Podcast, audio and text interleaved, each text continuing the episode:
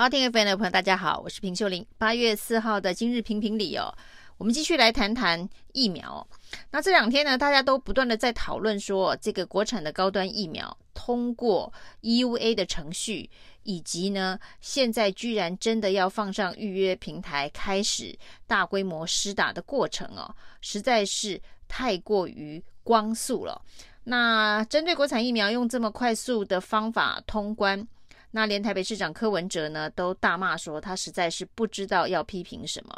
因为呢高端为什么这么特别哦？那另外一支国产疫苗联雅似乎也没有得到像高端这样子的一个待遇哦。那整个五月底呢，当大家都在讨论哦，郭台铭是不是要去买 BNT 疫苗的时候呢，突然、哦，卫福部就宣布跟高端跟联雅的国产疫苗签约了。似乎是担心哦，这个国际疫苗的采购数量足够的话呢，对于国产疫苗的后续的发展会有影响哦。那火速的在五月二十号签约之后呢，六月中呢，高端终于开了一个半解盲的记者会哦。所谓的半解盲的意思是说，它的二期的实验其实并没有完全的做完呢。那二期的实验完全的完整的有结果报告出来，恐怕要到十月。所以在六月中这个半解盲之后呢，大家所不知道的是，高端已经开始在做批量的生产了。就是说呢，他还没有拿到 EUA，还没有拿到紧急授权，但是他已经开始在量产了。那现在呢，事后看来，这个资讯披露是六月底，他就已经把它量产的这一个相关的疫苗呢，送给食药署进行检验了。那在六月底的时候呢，其实高端根本就还没有拿到 EUA，还没有拿到紧急授权，但是呢，食药署就已经开始在做相关的封检检验的工作。那在这个期间呢，大家也才发现哦，原来呢，在这一个。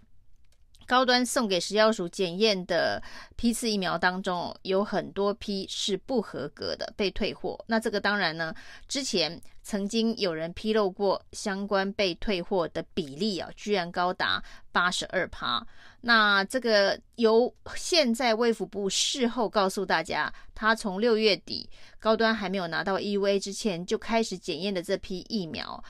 的确有一些因为不合格被退货了。那这中间呢，是因为大家发现呢，现在公布呢，已经完成封检检验的疫苗当中，这些批次的编号为什么不连续哦？那中间有这么多的跳号，那被跳掉的号码就是被退的货。那至于呢，是品质的问题，还是相关文件的问题哦？那其实卫福部对这部分并没有公开透明的说明，只告诉大家呢，通过封检检验的疫苗是二十六万剂哦。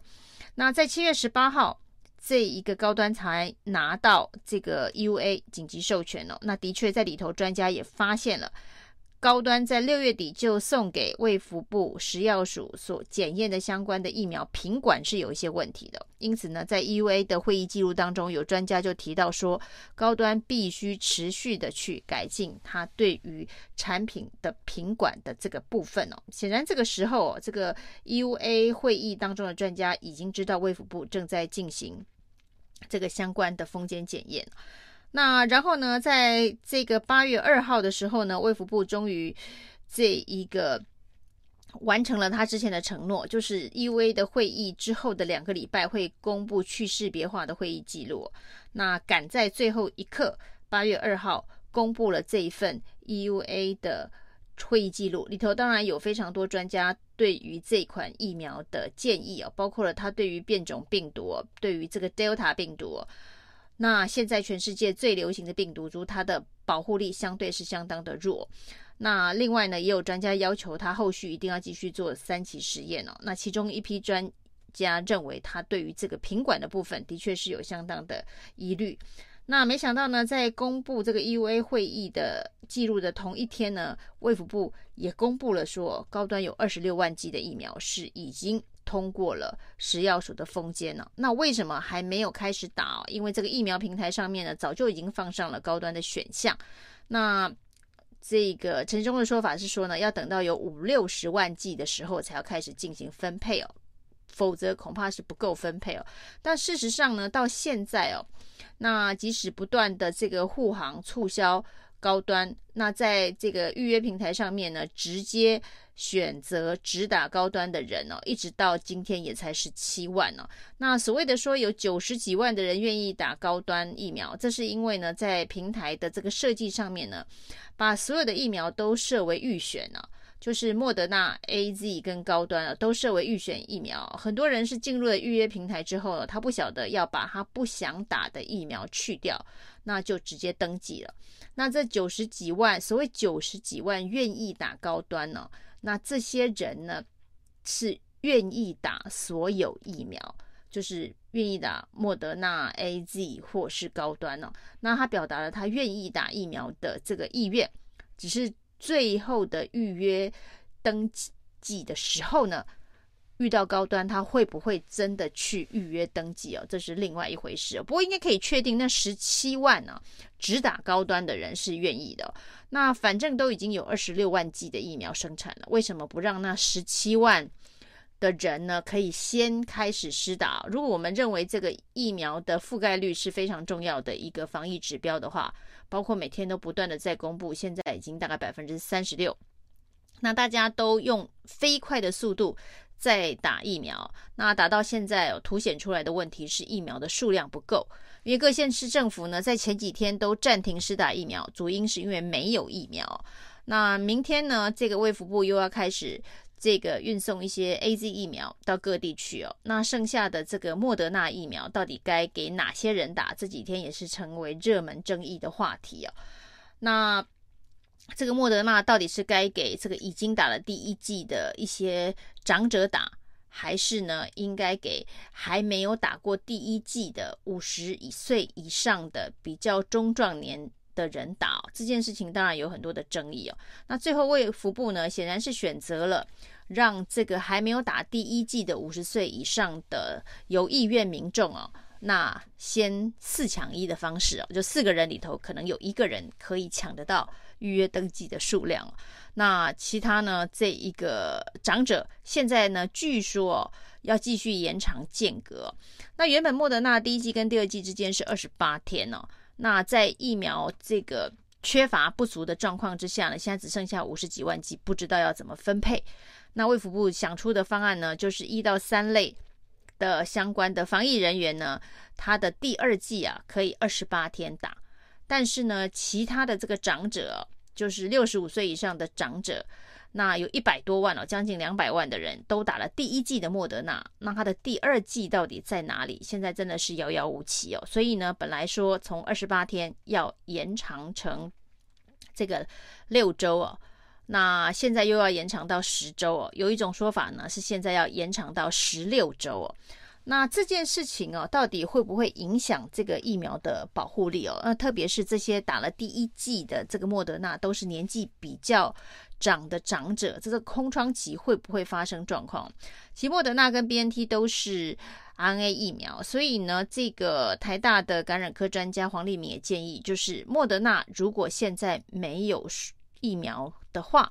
那之后的 BNT 其实跟莫德纳一起混打应该是可以的。所以呢，RNA 疫苗的 BNT 我们现在呢已经采购了一千五百万剂，能够越早到越好，也许还可以补这一个空窗哦。除了可以让这个十八到二十岁的青少年打之外呢，可能也还可以补长者打了第一剂的莫德纳，第二剂没有着落的空窗。应该也很有机会哦。那不过呢，针对这个 BNT 的 EUA 啊，陈世忠显然没有非常急哦，因为他今天记者会当中说他会签这个 EUA，就在今天。那是因为郭台铭很急啊，因为这个 BNT 的采购合约签了之后，到现在大概两个礼拜了，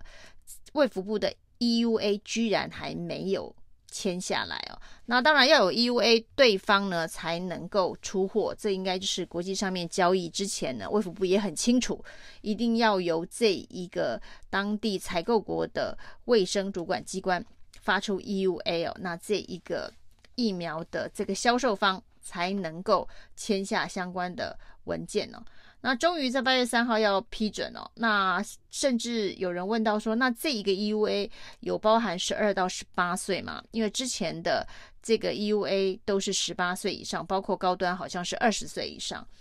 那有没有包括十二到十八岁的青少年哦？那陈时中又语焉不详了，那是不是还要再走一次另外的流程哦？可能还得要靠慈济也很着急哦。郭台铭很着急，着急了两个礼拜哦。BNT 的 EUA 终于签下来了，那到底有没有十二到十八岁哦？那慈济当时买五百万 BNT 的时候呢，他说他就是要让青少年有疫苗可以打。那这个十二到十八的 EUA 恐怕得靠慈济的。这一个证言上人来着急，才能够赶快签下来哦。